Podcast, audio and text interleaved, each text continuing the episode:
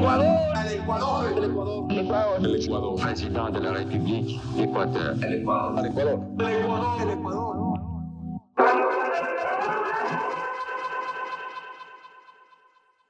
Buenos días. Buenas tardes. O buenas noches. Depende mucho del uso horario en el que nos estés escuchando. Bienvenidos a la sesión número 32 de la historia con Wi-Fi. Mi nombre es Johnny Manrique. Mi nombre es Leonardo Waldo. Y el día de hoy venimos con una historia impactante, llamativa, curiosa, que cruza fronteras en un aspecto que quizás no habías contemplado previamente. Leonardo, ¿de qué vamos a hablar hoy día? El día de hoy vamos a hablar de uno de los peores accidentes aéreos en la historia de Ecuador. Porque sí, Ecuador ha tenido pérdidas humanas que lamentar por aviones siniestrados. Hoy vamos a retroceder a 1976, cuando se estrelló el vuelo 011 del SAETA, o Sociedad Ecuatoriana de Transportes Aéreos. Comenzamos. Leonardo, ¿pero qué pasaba en Ecuador allá por 1976? De lo que recuerdo era una época medianamente turbia entre diferentes personas en el poder del Estado. Sí, recordemos que en el 76 el triunvirato estaba al poder del país, es decir, las Fuerzas Armadas estaban mandando de una manera, digamos, no muy democrática que digamos sobre Ecuador en una época de dictaduras en toda la región. Ecuador quizás no llegó al punto de Argentina o de Chile. Sin embargo, no se respiraban los aires de democracia en ese año. Recordemos que después, en el año 78, se convoca a elecciones y llega como presidente Jaime Roldós Aguilera. Que desafortunadamente tuvo un final similar al que el vuelo de Saeta 011 tuvo hace varios años. Empecemos con la historia del vuelo 011 de la aerolínea Saeta, la cual debía cubrir la ruta de Quito a Cuenca. Un vuelo que por lo general no tomaba más de 50-55 minutos, incluso para los aviones de la época.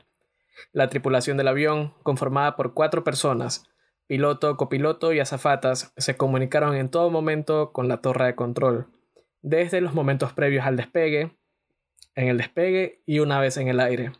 El avión despegó a las 8 y 6 de la mañana del 15 de agosto de 1976 y debía llegar a Cuenca sobre las 9 de la mañana. Ahora la apertura de cielos andinos también significa una excelente oportunidad de negocios. Viaje por Saeta en vuelo directo a Caracas, Bogotá, Medellín, Quito, Guayaquil y Lima. No deje en el aire sus proyectos comerciales. Viaje por Saeta, la aerolínea del Ecuador, donde solo existe una clase de pasajeros. De primera. Para entrar un poco en contexto, Saeta nace por una iniciativa de los coroneles Carlos Nájera, Eduardo Sandoval, Héctor Granja, el mayor Carlos Serrano y Estuardo Jaramillo. El primer vuelo de esta aerolínea lo hicieron en 1967. Un vuelo de ruta Quito, Cuenca, Quito, con una avioneta de apenas 5 pasajeros. Luego, adquirieron una segunda aeronave y el primer avión Douglas DC-3 para la ruta Quito-Tulcán. Incluso en el 69 recién abre la ruta a Guayaquil, cubriendo así cuatro ciudades. Y el paso de esa internacionalización lo hicieron allá por 1987, en sus primeros vuelos a la Florida. En el año 2000 también cubrieron la operación de Nueva York, pero cesaron sus operaciones por razones que veremos más adelante. Ahora sí, ¿qué pasaba a bordo del avión de ese vuelo en el que 55 pasajeros se enrumbaron con un destino desconocido? Pues bueno, debemos conocer que aparte de los cuatro tripulantes, en el avión viajaban 55 pasajeros. Muchos de ellos viajaban por negocios, otros por turismo. Para la mayoría no era la primera vez que realizaban este viaje. Era la forma más rápida y eficiente de poder hacer este trayecto, lo cual no me parece tampoco una novedad. Las carreteras en esa época no estaban necesariamente en buen estado y te podía tomar como mínimo unas 12 horas en carro. Y de lo que sabemos, hay muchas rutas en el Ecuador que tampoco están en las mejores condiciones que digamos. Ojalá que para cuando salga este episodio ya habiliten la vía Cuenca Molleturo porque darse la vuelta de 5 horas por Azogue es un poco cansadito, que digamos. El viaje en avión se suponía que era un trayecto rápido y seguro, pero como vamos a ver en este episodio, no siempre es así. La tripulación del avión, como en todo vuelo, enseñó a los pasajeros cómo accionar en caso de turbulencias, en caso de que algo empezara a fallar, quizás oxígeno, quizás algún motor. Todo era normal. Los agentes de control entablaron comunicación con Marcelo Alemán, piloto de la aeronave Vickers Viscount, por última vez en la ciudad de Ambato. De repente, el avión dejó de aparecer en el radar. De inmediato se pensó lo peor. Accidente aéreo. El lunes 16 de agosto de 1976, la portada de Diario El Universo titulaba Avión con 56 personas cayó en el Condorazo cerca de Riobamba. El diario recogía que se desconocía en qué punto de la cordillera se pudo estrellar el avión, y se esperaba que al menos haya sobrevivientes. Sin embargo, rápidamente comenzaron las teorías de conspiración sobre el paradero del avión. Aida de Alemán, esposa del capitán Marcelo, comentó que una de las etapas más duras luego del accidente fue escuchar todos los rumores que se inventaron alrededor de este acontecimiento. Que era un presunto narcotraficante el piloto, que había sido secuestrado por guerrilleros colombianos, o incluso que se había dado la fuga con una de las azafatas del vuelo. Aida, al igual que los familiares de quienes abordaron el avión, buscaron noticias por todas partes e, indudablemente, esperando una pronunciación oficial de las autoridades. Pero pasó una semana, pasó un mes, pasó mucho tiempo.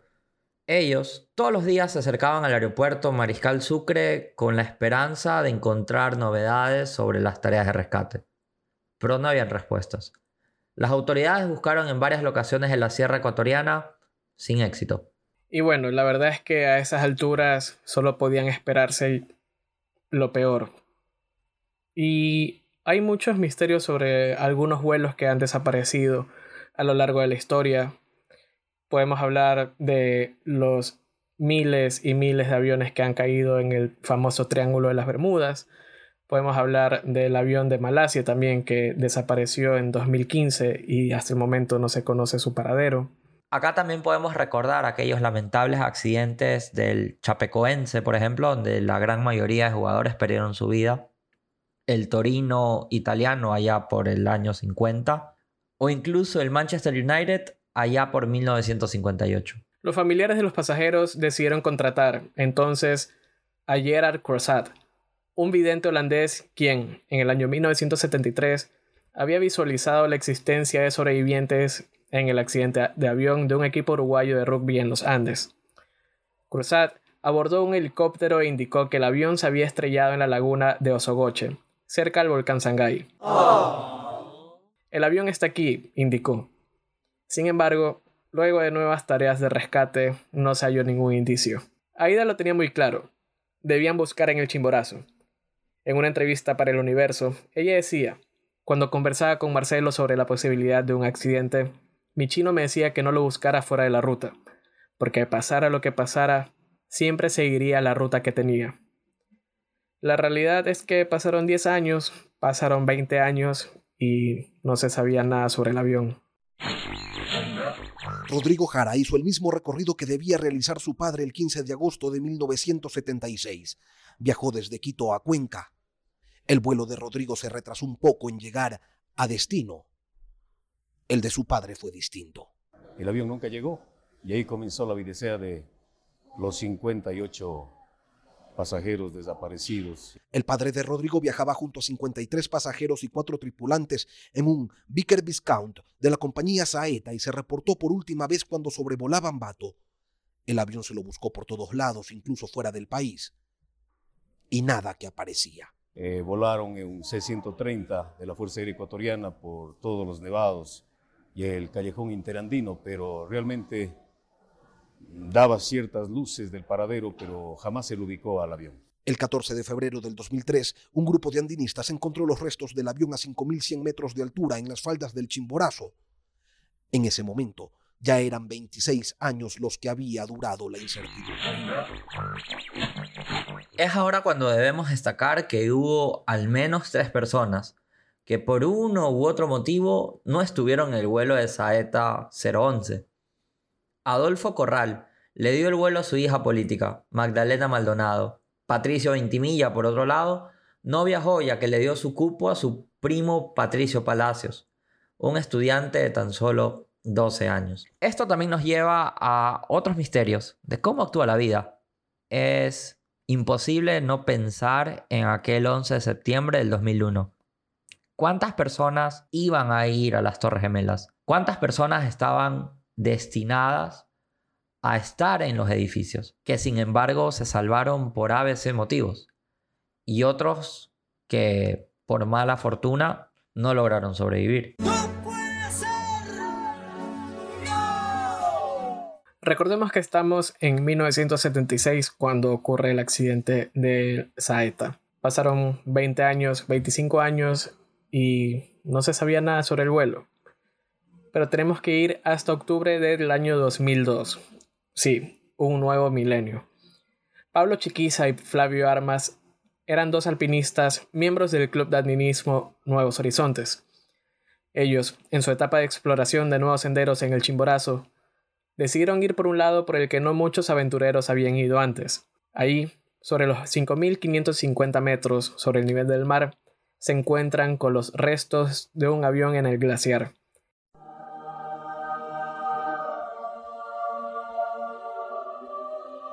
Era el vuelo del Saeta 011.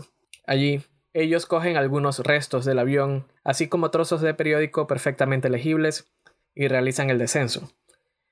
Ellos entendían que el avión no había sido hallado, por lo que inician una investigación por cuenta propia, en secreto. En base a los periódicos, se dan cuenta que las fechas coincidían y se podía tratar del mismo vuelo. Por A motivo, Galo Arrieta, militar en servicio pasivo, toma contacto con Pablo Chiquiza a los dos días del hallazgo y él se compromete en ayudarles con la investigación y posterior difusión del hallazgo, pero siempre y cuando el primero en enterarse de esta noticia fuera Lucio Gutiérrez, quien en esa época ya era presidente. Es así que el 23 de diciembre del mismo año, Chiquiza y Armas vuelven a subir al Chimborazo, esta vez expresamente a buscar alguna prueba, como alguna identificación personal, una cédula, un pasaporte o algo perteneciente al avión que demuestre que se trataba del vuelo 011 de Saeta.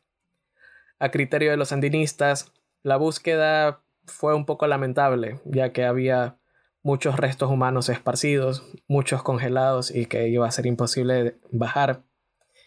Y a pesar de que la nieve ya estaba cubriendo esa zona del accidente, pudieron encontrar una cédula de uno de los pasajeros, con el cual decidieron que la tarea estaba terminada y podían bajar. A partir de ese momento y luego de entregar esta y otras pruebas del avión a Arrieta, la espera por la difusión de la noticia se hace esperar más de lo que ellos pensaban, y según los sandinistas, Arrieta les estaba dando largas al asunto. Hasta que por fin, y luego de presionar al coronel y no conseguir una entrevista cara a cara con Lucio Gutiérrez, toman contacto con el ministro de Defensa, Nelson Herrera, quien ordena de inmediato enviar un grupo de militares para que lleguen al lugar, reconozcan el avión y difundan la noticia. Ante las largas del gobierno ecuatoriano para dar anuncio de este hallazgo, los alpinistas deciden contactarse con dos medios de comunicación, con Teleamazonas, que en la época era Teleamazonas TV, y Canal 1. Allí, finalmente, el 14 de febrero de 2003, pleno día del amor y la amistad, se hizo público el hallazgo de los restos del avión. En el momento en el que se hace público el hallazgo del avión, los familiares al fin encuentran alivio. Muchos de ellos solicitan al gobierno ecuatoriano que se cree un campo santo en el lugar donde se estrelló el avión. Sin embargo, Aida, la esposa y viuda del capitán del avión, se pone en contra. Ella solicitaba a las autoridades que aunque sea un pedazo de uña de su esposo sea descendido. Sin embargo, por decisión, digamos por democracia, decidieron que ningún cuerpo iba a ser movido del lugar y el camposanto sería construido. Y en realidad si es que ustedes se acercan al Chimborazo, pueden encontrar el santuario en honor al vuelo 011 de Saeta. Por otro lado, Hayden Hope, mujer alemana residente en Ecuador desde finales de los años 60, escribió el libro ¿Qué significa el tiempo para una montaña?, donde redactaba que el hallazgo se mantuvo en secreto por cinco meses, porque el director de un club de andinismo, mayor retirado y ex miembro de la inteligencia militar del Ecuador, les pidió a los andinistas que callaran hasta preparar al país para la noticia. Imaginemos vivir aquella angustia, no saber si nuestro ser querido, compañero o alguien que conocemos llegó o no llegó a su destino. Ahora, claro, con los avances tecnológicos hay wifi hasta en los aeropuertos. Ya si no te escriben es porque no te quieren escribir. O pusieron el modo avión para no ser molestado durante varios días. Pero en aquella época todo eso era un misterio. Tenían que esperar a una llamada telefónica anunciando su llegada o simplemente un toque en la puerta y una apertura a decir, hola, he vuelto. Así pasaron meses, así pasaron años, con mucho silencio por parte de la autoridad, sin respuesta alguna, como lo que hasta el momento estamos esperando como un testimonio mucho más claro de qué sucedió con los tres periodistas de Diario del Comercio que fueron secuestrados en Colombia. Es responsabilidad de la sociedad, de cada ecuatoriano, exigirle al gobierno de turno su intervención ante estos hechos. Y más aún criticable que se hayan quedado cinco meses diciendo, oye, ¿qué tal si nos esperamos un poquito a preparar el país, a contarles que hemos hallado restos de un avión? ¿Cuántas personas se fueron de este mundo sin cumplir sus sueños?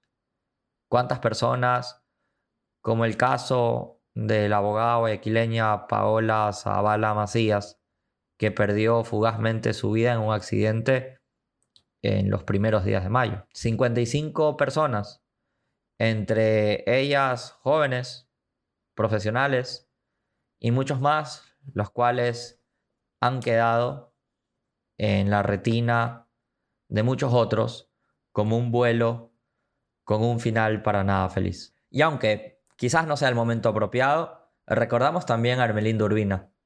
Hermelinda Urbina sufrió un accidente con un final mejor, con un final feliz. No hay finales felices en accidentes, pero sin víctimas por lamentar. Y fue ese hecho que ocasionó que Hermelinda dejara definitivamente la aviación. Y si quieres saber un poco más de esta historia, te recomendamos el episodio número 6, el de Hermelinda Urbina, que hizo historia no solo a nivel ecuatoriano, sino también a nivel regional. Fin del espacio publicitario. Retomamos nuestra programación habitual. Y aunque este fue uno de los episodios más oscuros de Saeta, tuvo luego de muchos años muchos más. Inclusive sostenía una deuda vencida con Filambanco por aproximadamente 8 millones de dólares. Saeta terminó solicitando una reestructuración de todas sus obligaciones con la banca desde finales del año 2000. La propuesta de la aerolínea fue cancelar los préstamos en un plazo de 8 años, administrado por Roberto Dun Barreiro. Saeta en total le debía al sistema financiero nacional cerca de 8.2 millones de dólares.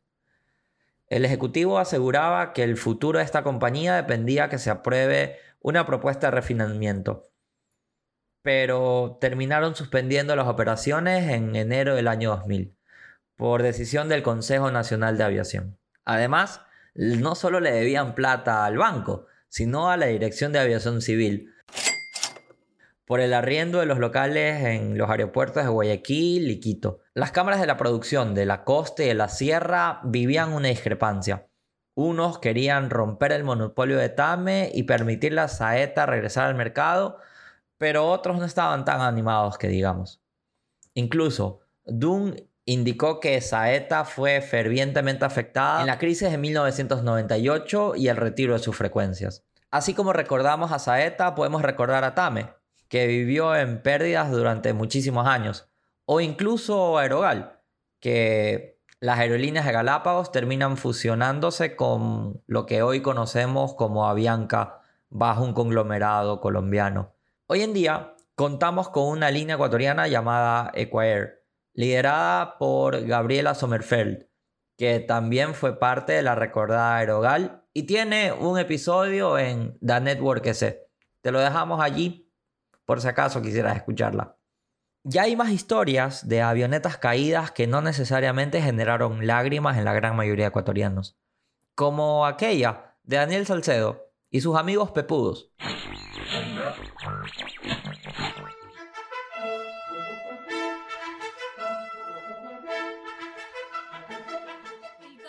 Daniel Salcedo continúa como una de las principales investigaciones de la Fiscalía, luego de que el 8 de junio la avioneta en la que pretendía huir se estrellara y el piloto perdiera la vida. El día de ayer se rindieron declaraciones en la Fiscalía. Y la reina de belleza que vivía otra realidad. No me explicado esa situación. Pero sabía en qué está metido su pareja, en qué problemas. Ella vive otra realidad. ¿Qué realidad? Eh, model, modelaje, fotos, ese tipo de cosas. Que dentro del avión contaban con enormes sumas de dinero y que posteriormente, en una época durísima de pandemia, se reveló todos los negociados que mantenía con un sistema corrupto de salud. Ese avión caído fue la apertura a una caja de Pandora, súper gris, súper temible, una caja negra que sí habló y mantiene a más de una familia en el ojo del huracán mediático con enormes acusaciones vinculadas a negociados, mafias y pruebas con fundas de cadáveres. Y aquí la pregunta que también se hacen muchas personas cuando hay un accidente aéreo es, ¿en serio las medidas que nos enseñan las azafatas cuando estamos abordando sirven de algo? Es decir, lo del oxígeno, lo de ponerse el cinturón cuando te vas a estrellar. Y la respuesta es... Mucho gusto, mi nombre es Daniel Zumalá, fui tripulante de cabina aproximadamente cuatro años y recibí entrenamiento de seguridad a bordo. Las máscaras de oxígeno que están en cabina justamente son para darnos oxígeno en, en cuanto haya alguna emergencia, una despresurización en la cabina. De esta manera pierde presión la, la, cabina de pasajeros y eso refiere a que no voy a haber oxígeno. Durante unos minutos eso nos puede salvar hasta que el piloto nos pueda indicar que estamos en un nivel de seguridad para poder respirar tranquilamente. Y el cinturón de seguridad lo debemos usar netamente durante vuelo por alguna turbulencia fuerte en la que tal vez nos podamos golpear o lastimar. Eh, por experiencia propia, tuve un vuelo Quito-Guayaquil en la que en un momento que habíamos terminado hacer el servicio de bebidas y comida, eh, estábamos parados con una compañera y nos elevamos por unos 3-4 segundos y todas las bebidas y todas las comidas salieron por los, por los aires. Eh, no creo que se golpeó a nadie, pero en debido caso nosotros nos pudimos ver golpeado y también los demás pasajeros lo que justo estábamos terminando de hacer el servicio. Si hubiese sido algo un poco más largo, más fuerte, hubiéramos lastimado tal vez algunos por lo que estábamos todavía en el servicio. Por eso realmente cuando salga la señal del cinturón debemos usarla, más que nada por protección nuestra en cuanto a algún golpe o algo por el estilo. Eh, las fases críticas de vuelo realmente son despegues y aterrizaje, por lo cual siempre en estas fases nos piden que no nos saquemos el cinturón de seguridad porque puede ocasionarse una salida de pista, puede tal vez reventar una llanta o un mal funcionamiento de algún motor. Eh, por alguna de esas razones es más que nada que nos piden que usemos el cinturón y como ya les indiqué, la mascarilla a bordo nos puede salvar en el caso de que no tengamos oxígeno en la cabina. La tarjeta del vuelo Saeta 011 la puedes encontrar en nuestro querido juego de mesa La historia con Wi-Fi en cartas, que ahora está disponible en diferentes puntos de la ciudad de Guayaquil. En Nevsky, La Madriguera, Jaquelate y en varios puntos que próximamente te comentaremos. Y claro, en nuestras redes sociales. No olvides seguirnos en TikTok y en Instagram. Y ver este episodio en YouTube o en la plataforma que elijas. Mi nombre es Johnny Manrique. Mi nombre es Leonardo Waldo. Y nos encontramos en otro Remember histórico, quizás con el juego de mesa en mano, para recordar estos personajes que marcaron un hito en la historia del Ecuador. Ecuador, el Ecuador, el Ecuador, el Ecuador, el Ecuador, presidente de la República, Ecuador, el Ecuador, el Ecuador, el Ecuador, el Ecuador.